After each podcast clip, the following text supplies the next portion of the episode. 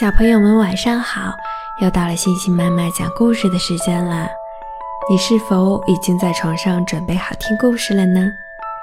星星妈妈今天给大家讲一个无限循环的故事，故事的名字叫做《先有蛋》。先有蛋，先有蛋，然后有鸡，先有蝌蚪。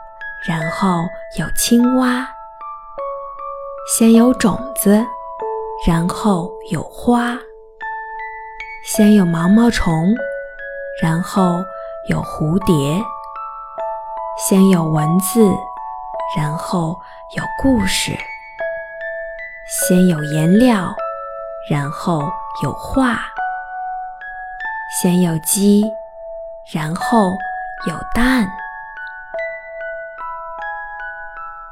到底是先有鸡还是先有蛋？其实星星妈妈也不明白。小朋友们，你们能想得明白吗？好了，今天的故事就讲到这里。星星妈妈和小朋友们说晚安啦。